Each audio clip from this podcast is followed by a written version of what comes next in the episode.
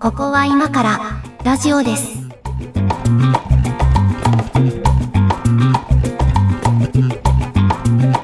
ここは今からラジオですの時間です。お相手は上書きです。今猫屋敷です。日もよろしくお願いします。はい、お願いします。あのーまあ、この番組を一緒にやってて、だんだん猫屋敷さんのことが分かってきたんですけど、おお、分かってきた。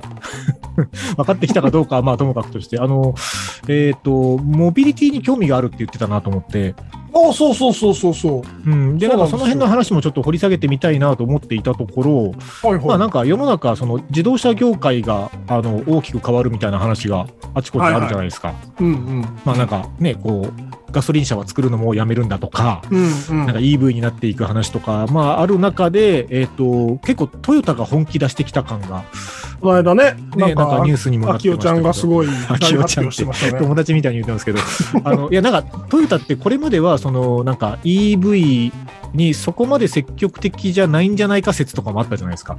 うん、なんかハイブリッドと HV 持ってるかうら、んみたいな、なんかその邪推というか、そうえそっうそと、周囲からは思われてましたよね。う、でも実はめっちゃ準備してたやんみたいなうん。なんかリリースになっててああやっぱ世の中そっちに行くのかなと思ったりとかしてうんそのモビリティ好きな猫屋敷さん的にはどう思ってんのかなっていう話をしてみたいっていうのが今回の回です。はあはあはあなるほどね。まはあ、いトヨタってもともとそのね、プリウス、世界で一番売れてるハイブリッドはいのはいプはいリウス持っていて、うんそのバッテリー技術と回生ブレーキの技術を持っているわけなので、作らない理由っていうのがないよねっていうのが、まあその、えっと、EV 嫌いなんじゃんみたいな、そういう、えっと、なんていうかな、じゃあそういう発端なのかなという気はしますけども、はい要はその、なんだろう、サプライがちゃんと整わないと、彼らの戦略に合わない、合う車がはいはい供給できないっていうのが、多分原因なんだろうなっていう気はしますね。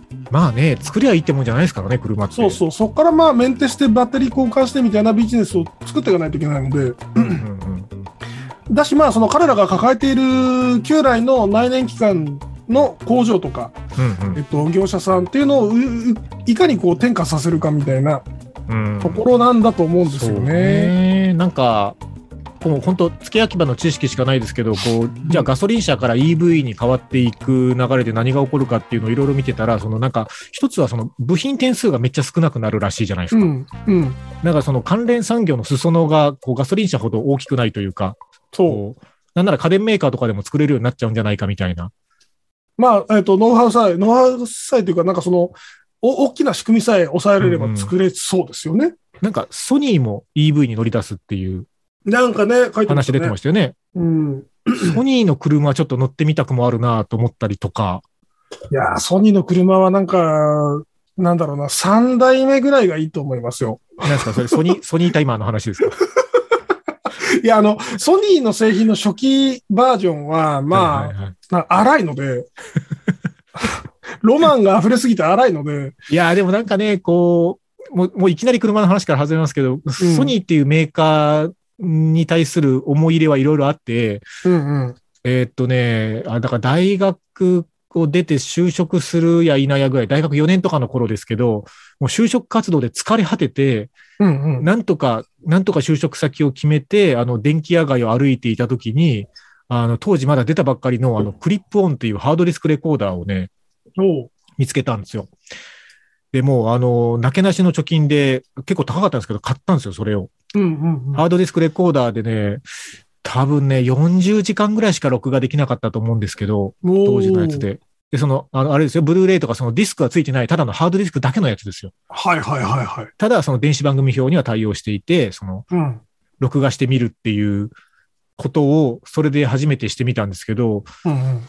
やっぱね、その、明確にライフスタイルが変わるんですよね。ああいうソニーが、こう、初めて世の中に出した商品って。うん。なんか、ウォークマンとかもそうじゃないですか。そうだね。そうだね。音楽を持ち出して聴くっていう世の中になかったライフスタイルを、こう、うんうん。世の中に出してるというか。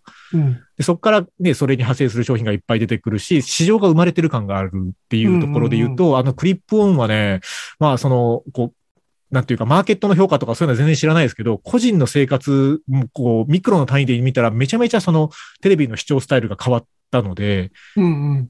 あの、やっぱなんかそういうメーカーってすげえなと思うんですよ。やっぱね、アップルもしかりですけど、あまあ、アップルもそういうポジションですよね。だから、アップルもねね、EV 作る話ありますもんね。うん。まあ、アップル Apple は車、買います買うと思うんですよ。アップ買ルうは買とう。思う。ゆくゆくは買うと思うんですよね。ゆくゆくはね。そうのんうん。多分なんか、なんだろうな。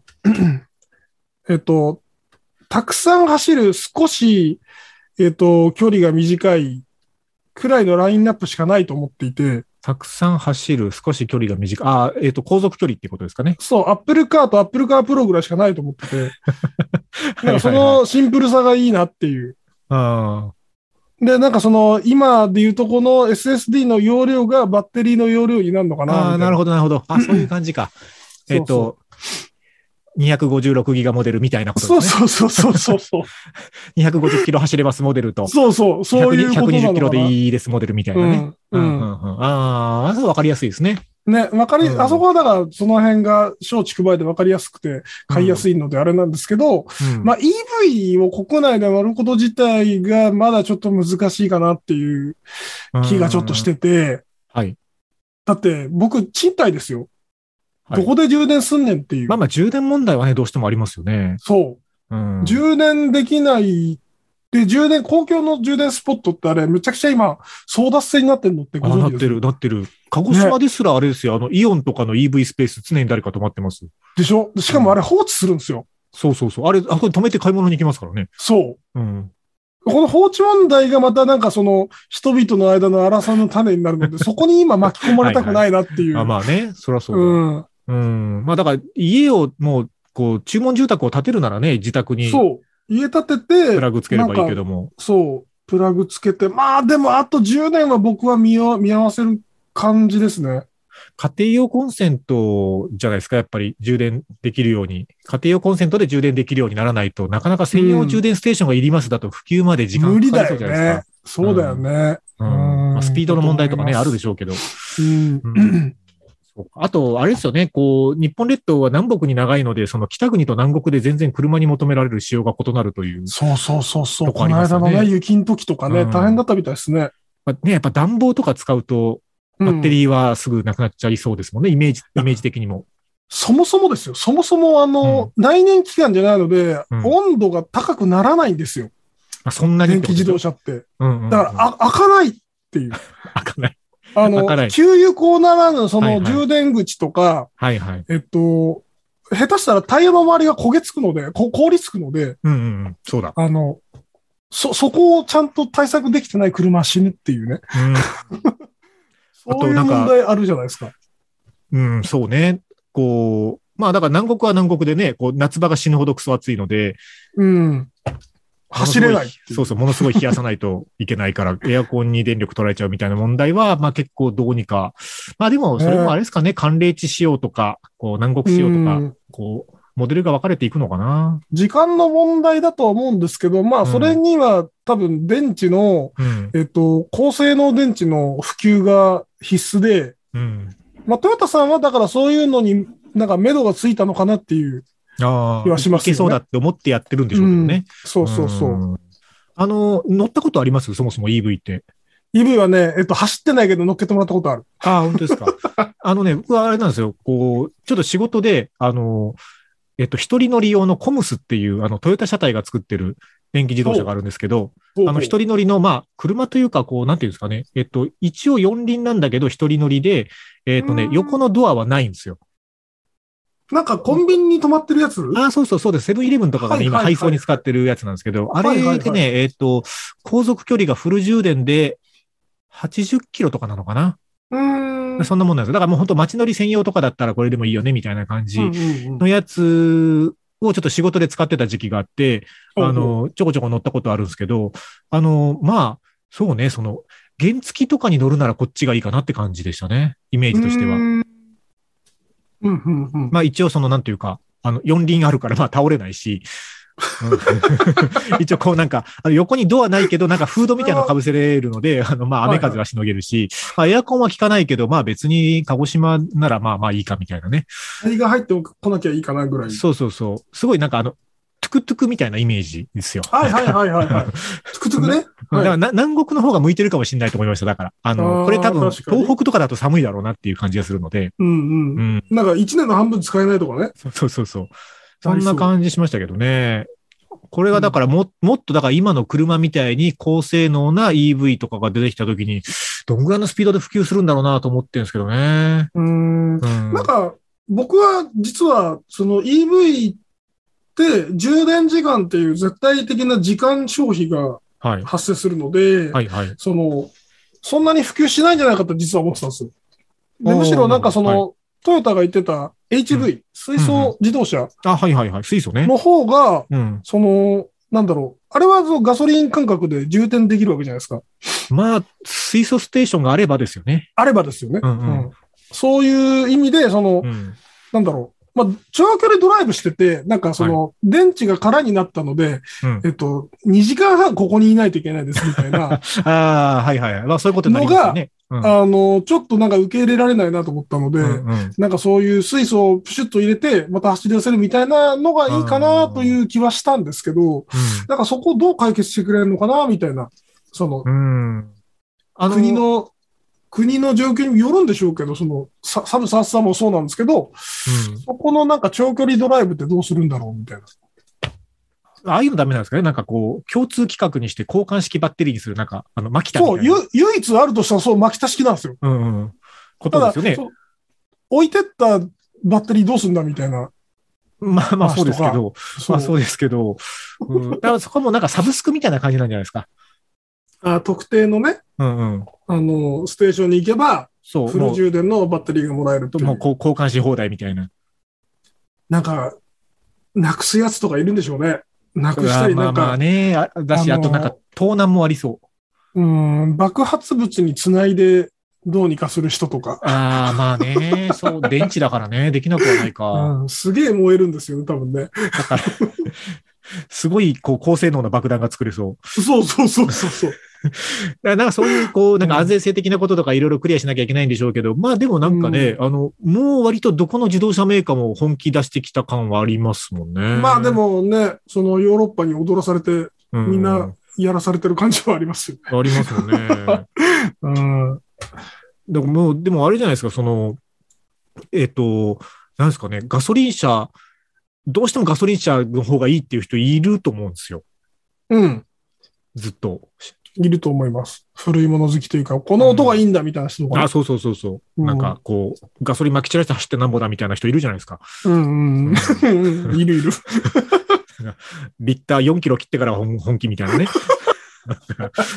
そういう人いるじゃないですか。本当に巻いて走ってるな、それ。うん。でもなんかそういうエンタメとしての車みたいなのはやっぱなんか残ってほしい気もしますけどね。その環境問題はまあありますけどうんも。うんうんなんか、うん環境問題、もうあれは、なんか僕はビジネスだと思ってるので、まあなんか流行りはい。のもので、多分廃れるのでみんなそのうち忘れるんだろうと思ってて、う。そうなってくると、まあ別にガソリン車もいていいよみたいなんうん感じになるんじゃないかしら。なんか、あの、前回音楽の話しましたけど、レコードみたいな位置づけになるんだろうなと思って。ああ、そうね、そううね。ん。うん。なんか、ああえて今、今、松田がガソリン車出しましたみたいな感じの扱われ方というか。な、なんと人の手で運転するんですみたいな。 そうね、自動運転があの一般的になればね。そうん。クラッチを踏むんですみたいなね。う。 ご覧ください、これ、ふくらつと言いましてみたいな、そういう世界が、まあ20年あのから来るんじゃないですか。 20年来ますかね。うん、20年くらいするとなんか、その存在を知らない若い人が出てきてもおかしくないと思う。うん。あの、まあ、ちょっとこのテーマで話したかったこともう一つあって、そのなんか、どんな車に乗ってるかで、こう、ステータス、ステータスを表すみたいな。ああ、なんはかいそういうカルチャーがもうほぼ死んだなと思っていて、うん。うん、まあまうんああるんでしょうけど、なんかそういう車の持ってるそういう機能みたいな話もしたいなと思ってるんですが、ちょっといい時間になってるのはあではあはあ、一曲いきましょうかね。はいははいい。。じゃあ、猫屋敷さんお願いします。はい。じゃあ、6セットでスリーピングインマイカ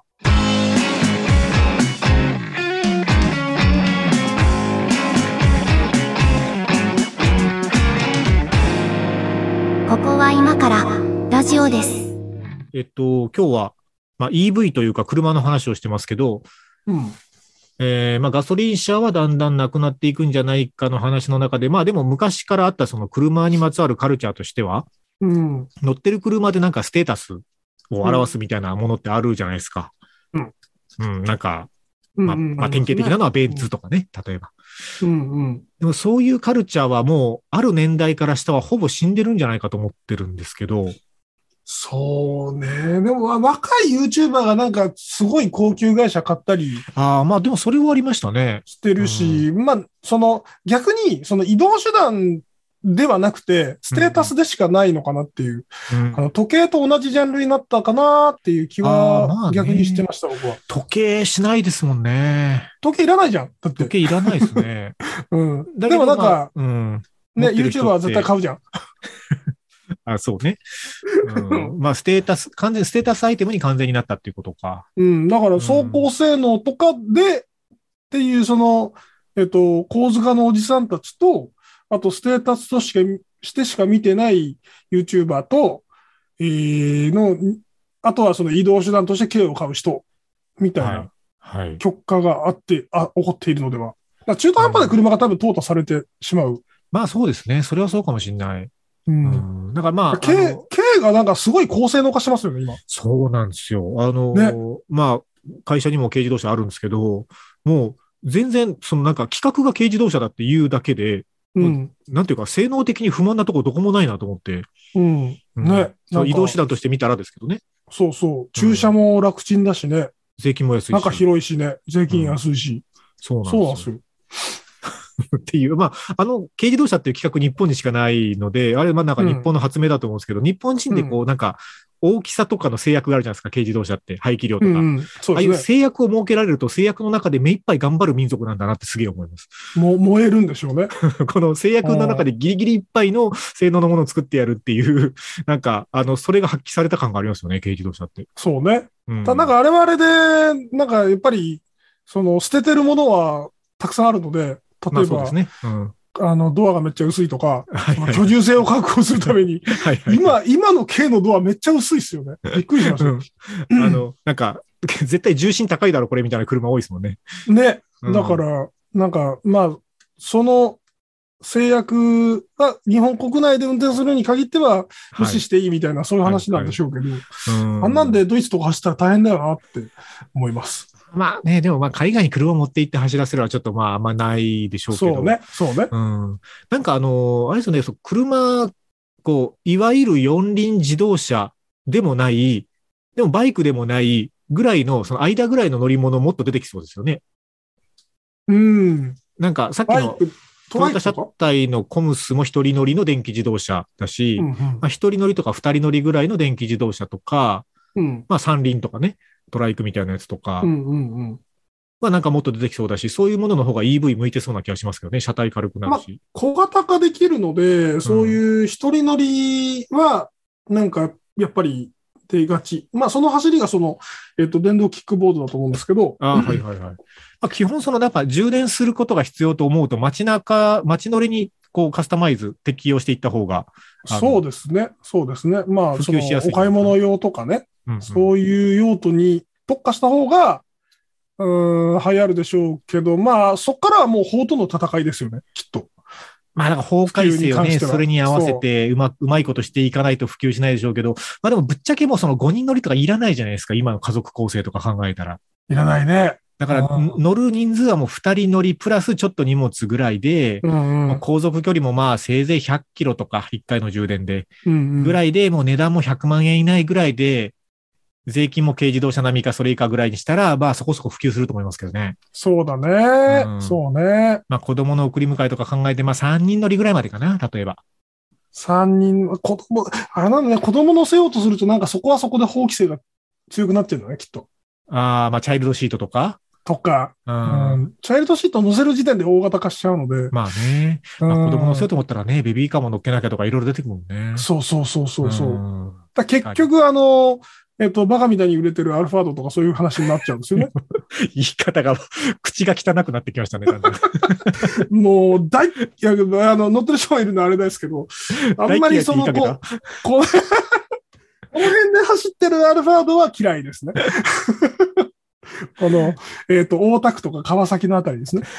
もうわかんないけど。うん そうなんですね。いやー、うんいやだからまあそういうでかい車が必要な場面っていうのはやっぱ限られてくるから、そうちょうどいい大きさっていうのは小型化していくとは思うんですよ。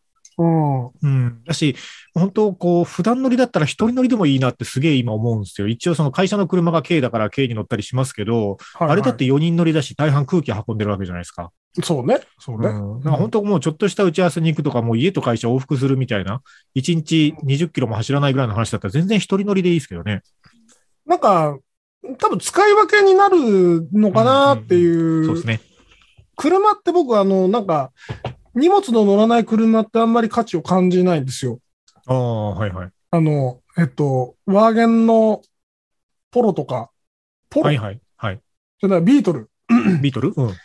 僕一回あの、イケアに行ったら、ビートルで来てるやつがいて、ビートルではい イケアの買い物乗るわけがないだろうと思あって、ーなんかチラチラ見てたら、案の定なんかでっけえ、なっげえ、なんか棒みたいなものをどうにかして入れようとして、それ、それ無理だよってい。そうこはステップワゴンとかでおいでよっていうね、ねえ。話ですだね。からその、うんその運搬能力を買ってると考えるあと、ー多少なんかその、えっと、まあミニバンまでいかないけど、うん。その積載量のある車の方が使い、え価値はあるなと思うんですけど、ただ、反面その、移動、一人で移動してるってなったら、うん本当空気運んでるようなもんなので、うん。山だし、あれなんで、なんかその、ね、電動キックボードみたいなやつの方がありがてえな。まあ寒ければその、えっと、トライクみたいなやつうん。あの付けのやつとか。なんですかね、こう、いろいろトラブルもあるって聞いてるからあれなんですけど、都会だとカーシェアとかもだんだん流行ってるじゃないですか。ありますね。あの、あきー黄色い事業者さんとかよくやってるじゃないでそすうか。そうそう。まあ、いろいろトラブルもあるっぽいですけど、でもなんかその、うんあのーこう、それこそ都会に住んでた時、大阪にしばらく住んでたんですけど、大阪で仕事してた時とかはもう公共交通機関である程度移動できるので車持ってなかったんですけど、地下鉄とかばっかりで。で、そうするとその車が必要な時ってレンタカーになるんですよ。なりますね。うんで、やっぱレンタカーの手続きって、これ法の問題があって結構借りるのがめんどくさいじゃないですか、現状。そう、そうね。まあ、マシになってきたとはいまあまえ、やっあぱだりいぶなマんシにかあなりましたけどの、ね。うん。み見て回ったりしないといけないもんね。うんみあの、車傷ついてますそね。うそうそう、事前に確認してとかね。 そうそうそう。うん、で、まあ時間の制約もあるし、レンタカー会社が空いてる間に返しに行かなきゃとかもあるし。そうそうそうそう。あ乗り捨てると料金かかるし、みたいな、なんか、あれがね、もうちょっとこう、こうスムーズに借りれるようになって、あの、いろんな車種のものが手軽にポンって行ったら借りれるぐらいまでなったら、本当普段は一人乗りのやつに乗っといて、そういう、うんこう、イケア行くときは、あの、ステップワゴン借りるみたいな生活ができるのになと思ってるんですけどね。だからまあ普段からはでかい車いらねえなと思うんですよ。そうそうね。なんかその、共有する、普段使わなくて共有する車みたいなのが、うん。なんかちゃんと、な乗りたい時に使えれば全然それに越したことないんですけどね。なんか、カーシェアとかの問題点は、その誰だかわかんないやつみんなで共有してるからだと思うんですよ。そうだね。そう、だからそう自分、自分だけ良ければいいのやつが、その、ちょっとぶつけたけど何も言わずにそのまま返して置いとくとか、とか、うん、うんうん、なんかこう、言われた場所に返してないとか、なんかそうい借うりことがる気、ないのに予約しちゃうとそかうそさう。そう、ことが起こると思うんで、だからなんか、ね、その、カーシェアマッチングサービスみたいな感じで、なんかこう、グルーピングして、こうし、し一応素性の割れてる人たち同士のグルーピングで、この10人のものですとか、うんうんうんなんかそんな感じ、こう、シェアハウスの車版みたいなさ、なんか、はいはいはないん。かそんな感じにしたら、あの、妙なことするやつも少ないんじゃないかなと思うんですけどね。うーんぶっちゃけそのステップワゴンクラスのデカさが必要になる、車が必要になる場面って年に10回もないと思うんですよ。一人当たり。まあね、ないね。うんない。僕は、うこの1年なかったですね。でしょだから、 もう下手したら数年に1回とかだったら、もううん2、30人で借りといてもいいと思うんですよ、別に。そうだうんそこのね。メンバーシップに一応入っといて、この人たちの誰かが使えますみたいな。予だ約制から、ですみたいレなねンタカーの、うんなんかその、高級ラインがあればいいっていう話になりますね、きっと。レンタカーの、だから会員制サービスみたいな感じかな。そううんまあ一応レンタカーも会員、会員制サービスなので、さらにその、なんていうか、誰でもは借りられないっていう。っていうことですよ LINE があってうんだからサブスクみたいにもう月額いくらか取っちゃって、うん。それ払ってる人はこのラインナップの中からだったらどれでも借りれますよ、みたいな。とか、優先配車しますよとか。うん。そんなことなのかなまあでもね、なんか、ま、いかんせん都会って人が多すぎるので、はい。絶対に、その、そうか 需要に供給が追いつかないんで すよ需ね。給のバランスが悪いですね。おかしいんですよ。だかおらしい、ですね多分なんか、あの、もう究極的に自分が好きな時に乗りたいんだったら所有するしかないまあね。かな。いや、そこでだから、ある意味、こう、田舎の方が進んでるというか、その、うん。結構あれなんですよ。なんか、ちょっとした用事とかで軽トラが必要になる場面って田舎だと割とあるんですけど、でうんうんうも、んその全員軽トラ持ってるわけじゃないんで、やっぱ近所のおじさんとかに借りるんですよ。ほうほうほうほほ。うんで、その、近所のおじさんとかに、その、ちょっとあの、軽トラ貸してくれませんかつってお願いして借りて、で、なんかこう、うんお礼に焼酎一本返すみたいな、なんかよくわかんない経済が成立してるので、はいはいはいはいそれはね、やっぱこう、地方のは方いはが、なんかある意味シェアリングエコノミーが普及してるなと思いますけどね。なんか、うーん、そうだね。わけわかんないやつがいる率が低いからじゃないですか。うん、まあ、すまあ、逆に言うと 相、相互監視がちゃんと働いてるとも言えますけど、そうそうそう、うんそうそう。なんか、やっぱこっちでも、例えば、えっと、ニトリとか、はいはい。えっと、島中とか、そういうなんかホームセンター系行くと、軽トラ貸してくれはすあーるありんでますすね。けど、うん。あの、貸し出し用車両ありますね。そう。なんですけど、なんかその、店内に至るとこにその、か貸せるよって紙はあるんですけど、うんなんかこう、その周辺にギスギスした文言が 書いてあって、い やそうですよ。あのあれねなんかねー、 ほら、保険には入ってないから、なんか自分の保険でカバーしろよとかね。そう、そう。なんなら免許持ってるかみたいなことが書いてあ って、あれね、一回ホームセンターの貸し出し車両借りたことありますけどね、あまあまあめんどくさいです、あれ借りるの。あまあ結構そなんうかでしょういねっ。ぱいなんか書面を確認して、あの、ちゃんと確認しました署名とか刺されますよ。 レンタカーと変わんねえななんかこれ気軽に借りて帰るっていう感じでもないじゃんそね。うそう。無料ではあるけど、結構めんどくさいなと思った記憶あります。 うん。だよいね。やー自動車業界どうなるんですまあかあれサービス提供する方が高くつくやつだよね。そうだと思いますけどまあでもいるんでしょうね。ああいう、あホームセンターとかだと、ああいうサービスも。いるんだろうなとはま思あいます。ね。うん。うんだし、一定割合でも変なやつが来て、変なことしちゃうリスクとかも織り込み済みの価格設定にしてあるんだと思います、きっと。うーん、そうね。もう商品価格に転嫁されてるんだと思います、それはきっと。変な、 変なやつ代がね。変なやつがもうその1000人に1人ぐらい来る前提でね、あの、商品価格に乗ってんじゃないかなと思いますけど。えーと、そうだな、自動車業界どうなるんでしょうねっていう話をしているつもりなんですが、よくわかんなくなってきたので一曲いきます。これ、被るかなと思ったけど、被らなくてよかった曲をかけます。はい。えー、ラルク・アンシェルでドライバーズハイ。ここは今からラジオです。ラジオです。そうだな。じゃあ、なんかこれからどうなりそうとかありますこの自動車業界。どうなってほしいとかでもいいですけど。業業界は割とどうでもよいうんのですが、えっ、と、なんかこう、やっとメルセデスさんがはい EV に興味を示したので、おー早はいはくなんか3世代ぐらい経過しないかなと思ってます。いやっぱ3世代ぐらい待ちたいですね、基本。待ちたいです。基本的には待ちたいあです。 そうん。うか。でもソニーが出したって言われたらちょっと買っちゃいそうな気がするな。なんかあのーなんだろうな。昔の iPad を見て心を沈めるんですよ。ああ、なるほど。そうか。iPhone3GS とかを一回見た方がいいってことですね。そう。なんか、え、電源、これ、なんか、3時間も持たないんだっけみたい なバッテリー。うん。まあ、いやいやその、うん。バッテリーのものなので、やっぱりその、今までの車、自動車と違って、うんえっと、サイクルが早まるんですよね、きっと。ああ、そう、劣化するスピードってことですか。そう、買い替えサイクルが早まるので、はい。なんか、その、携帯買うみたいに買う必要がある。はい。はい。なので、多分その、えっと、どこのライン、たアップルならアップル、えっと、えギャラクシーならギャラクシーみたいな、そういううなんかブランド買いをしがちにもっとよりなるんだろうなと思あってて、ーなるほどね。なんでその推し、推しのブランドが早めにこなれてくれるのを祈っていて、うんバッテリーもなんか様子見てるっていう。だとすると、あれでしょうね。きっと、あの、えっと、非公式の iPhone 改造ショップみたいな感じで、その、えっと、Apple カーとかソニーカーの、あの、非公式バッテリー交換業者とか出てきそうですね。ところが、あの、エンジンと違って、バッテリーはその型番とか ID があるので、あ、の、ば例えばバッテリーはね、うんうんあの、多分 EV とかの高度なその車両制御のシステムが入ってしまうと、はいかつオンラインの制御が入ってしまうと、うんうんえっと、これは違法改造車ですってなって、サポートが受けられなくなっちゃうの。エンジンかかんないとか。そう、iPhone と一緒です。ああ、なるほどね。 そう。あ、これ水没してますね。ダメですね。みたいな。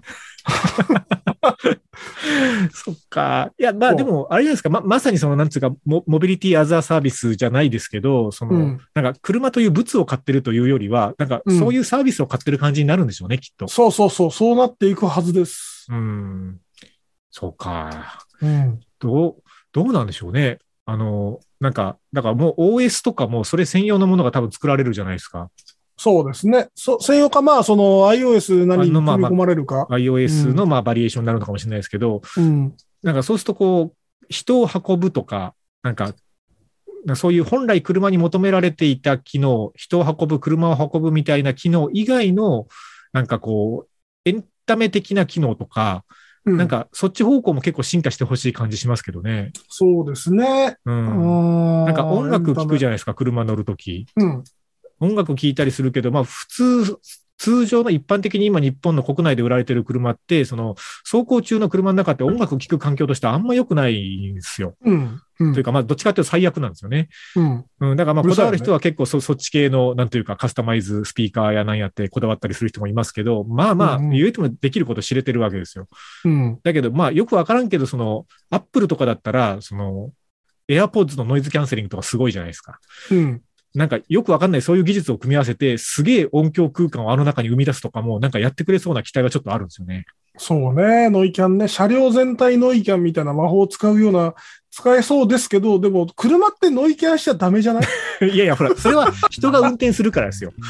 人が運あそうね転するから、人が外の情報を知覚する必要があるんであって、もう、あの、寝転がってていいんだったら別にいいですよ。あの、車だけセンサーで把握できてれ ば。なんか、津波が来ているとかさ。ああ、なるほど。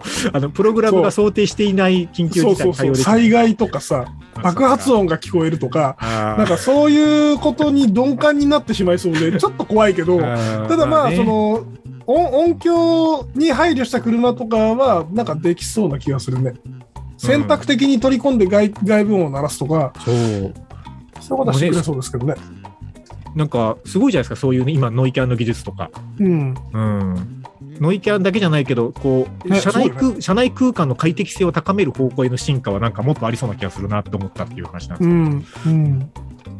なんか、そういうのはメルセデスさんがやってくれるはず。けど、メルセデスに対する期待値高いですね。 なんか、なんだかんだ、あの、ん僕の知り合いの金持ちが全員、なんだかんだ、うんえっ、と、最終的にはメルセデスに落ち着くんだよって言う言っあていやるかでもそら、多分れそうなんだと思いまはす。ね、なんか、あの、メルセデス乗ってる人みんな言いますね。あのね。すごいなんか金持ちステータスを誇示しているようで、あれだと思っていたけど、乗ったらやっぱりメルセデスはいいんだよってみんな言いますそうね。そうそう。あうんなんか、あ、上がりなんですって。 その、そうなんだ。 上がりなんだ。なんか自動車すごろくの上がりはいはがいはいメルセデスらしくて、なんかその。の前にはいろいろ BM とかね、そのあああ、なるほどね。の行くんですけあど、ボルゴとかね。アウディとか行って、なんかうん壊れやすいなっつってはい言うんですけど、最終的にはもうメルセデスなんだよっていう。はい。まあだからそれあれでしょうね、ねその居住性とか、その安全性とか、なんかうん走行性能とか、そういうことをもう全部踏まえた上で、なんかちょうどいいバランスを取れた最上級がメルセデスなんでしょうけど、 車ってももっとこうなんかほ本来はこう多様化してるカルチャーというかその、うんうんなんかこうそっちで上がりだって感じられる人は多分フェラーリとかポルシェには行かないわけじゃないですかそうですね。ランボルギーニとか。かそういう方向行かないじゃないですか、だそれしそのななんんかかクラシックカーにも行かないでしょ上がりの人は移動したい人なんで、運はいはい転したい人とはまた別ですよね、きっとね。まあねあのフェラーリでイオン行くの大変ですからねでしょうね。ぶっちゃけ大変でしょうからね乗ったことないけどめっちゃ目立つでしょうし、なんかね。うんそうそうだからなんかそういうこう遊びとしてのカルチャーも残しつつこう居住性能の快適性も進化してもらいつつ、なんかねあの地球環境にも優しい車の方向に進化してくれるといいなっていう、あて都合がいいんだ。はい、というあの、まあ、相変わらずまとまりのないオチになりましたが、はい、今日は自動車話でした、ありがとうございました。はい、ありがとうございました。